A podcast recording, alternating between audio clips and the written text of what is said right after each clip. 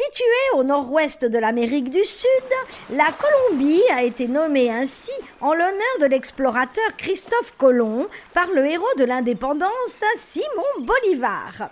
Bordé par la mer des Caraïbes et l'océan Pacifique, le pays est traversé du nord au sud par la cordillère des Andes et il englobe aussi une partie de la forêt amazonienne.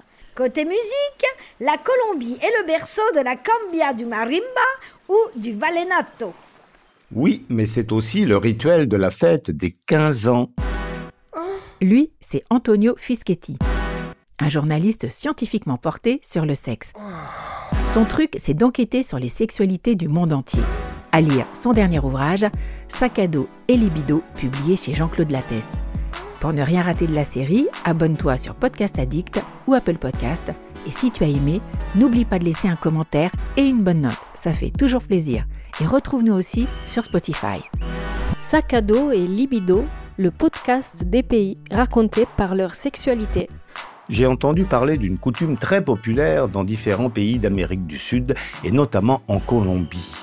Quand une jeune fille atteint l'âge de 15 ans, sa famille organise une grande cérémonie. On l'appelle la fête des 15 ans ou quinceañera. C'est à partir de ce moment-là qu'elle quitte son statut d'enfant pour faire officiellement ses premiers pas dans la féminité. Mais comment se déroule la cérémonie? Et comment la fille vit-elle ce passage? Pour en savoir plus, je vais voir Alejandra, une Colombienne qui vit à Paris et qui a vécu ce rituel à Bogota. Épisode 2. La fête des 15 ans en Colombie. Bien, alors Alejandra, bonjour. Bonjour. Je prononce bien comme ça, Alejandra? Très très bien. Oui, oui, non, parfait. Toi, tu as fait cette euh, fête qu'on appelle la fête euh, des 15 ans, la quinceañera. Eh oui, j'ai dû y passer. Alors, comment ça s'est passé pour toi? Raconte-moi. Donc, c'est très particulier parce que c'est la famille qui qui t'organise la fête, c'est tes parents. Mais c'est finalement la première fois où c'est légitime d'aller euh, boire avec les amis, même c'est boire la gueule, enfin, c'est traditionnel. Et, mais ça se passe devant tes parents. Donc, c'est une opportunité un petit peu à ne pas pour la plupart d'adolescents, euh, surtout pour les filles. Mais euh, en quoi il y a une dimension un peu euh, sexuelle là-dedans, puisqu'on fête l'avènement à la féminité d'une certaine façon? Oui, en fait, je pense que ça, ça vient des traditions de la présentation en société de, de la jeune fille, genre euh, quand elle est prête à, on sait pas, à aller vers le monde. Quelque part, c'est de reconnaître que la petite n'est plus une petite, mais une femme. Mais com- concrètement, comment ça se passe alors? Tu es habillée comme une robe de mariée, on fait quoi? On mange, on danse, c'est comme un mariage? Tu es super habillée avec une robe très très euh, mignonne et très euh, chère. En général, euh, ces fêtes, euh, bon, ça coûte très très cher. Mais c'est étonnant que même les familles, des familles très très humbles qui n'ont pas d'argent, vont faire euh, des choses mais incroyables pour pouvoir économiser pour la, pour la fête de la fille. Évidemment que le- le- l'esthétique de, la chose va dépendre de ce que ta famille peut dépenser, mais c'est toujours disproportionné. Et il y a une entrée de la quinceañera dans l'espace de la fête qui est un peu officiel. Parfois, les gens ils mettent une chanson en particulier, donc donc euh, elle rentre avec son papa. C'est cette histoire de danser avec le père et après tu peux danser avec les autres. Oui, c'est un peu comme si le père, euh, disons, donnait la permission. Il y a quelque chose un petit peu incestueux euh, de sous-entendu là-dedans? Non, je pense pas du tout inc- incestueux, mais patriarcal. Par contre, là c'est oui, il donne la permission. Mais parce qu'il peut rien faire. Parce que sinon, de toute façon, la fille, elle va, bon, va s'en aller à un moment ou à un autre. Donc, euh, c'est comme le dernier moment où le père exerce euh, officiellement, et à vue de tout le monde, cette, euh, cette autorité patriarcale sur la fille qui, de toute façon, va lui échapper parce que c'est une adolescente.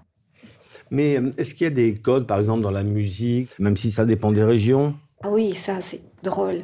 Donc, il y a une tradition, pas tout le monde la, la suit, mais on danse la valse. La valse européenne. Donc, dès nos jours, c'est super drôle. La valse en question, c'est le beau Danube bleu. Donc, danser une valse de- avec, ton père, parce que c'est considéré très élégant. Je pense qu'il y a un rapport aussi euh, euh, avec une pensée coloniale qui ne nous quitte pas dans ces régions-là. Après, ça dépend de l'estime de la fille en question. Donc, ça peut être la musique euh, tropicale, reggaeton, peu importe, électro. Bon, ça, ça, t'as le droit après de mettre la musique que tu aimes. Est-ce qu'on peut dire d'une certaine façon que à partir de la quinceañera, une fille a l'autorisation d'avoir une vie sexuelle d'une certaine façon puisqu'elle devient une femme? C'est ça qui est drôle. En fait, c'est pas qu'il a une autorisation, euh, parce qu'on va pas en parler non plus. Euh, les choses encore aujourd'hui changent en Amérique latine, mais on a un fond culturel très catholique. Donc on assume qu'il y a sûrement la jeune fille qui va faire ces soirs-là ou dans les jours qui suivent des choses avec son petit copain, mais on n'en parle pas. Et est-ce que, dernière question, est toi, si tu as une fille, tu lui feras faire la fête euh, des 15 ans? Non, parce que je pense que si j'ai une fille, euh, bah, elle fera la fête tout le temps, un peu comme moi. Donc euh, il y en aura des fêtes et avant et après. Donc non, pas particulièrement pour la quinceañera.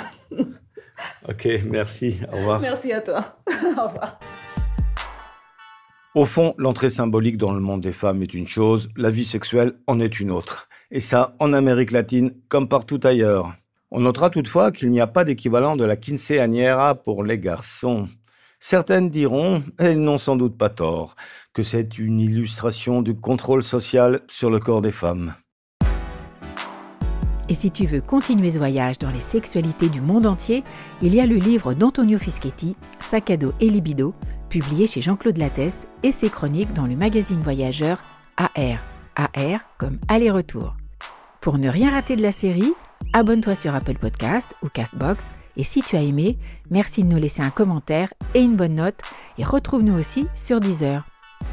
Dans le prochain épisode, on parlera des femmes libérées chez les Na en Chine.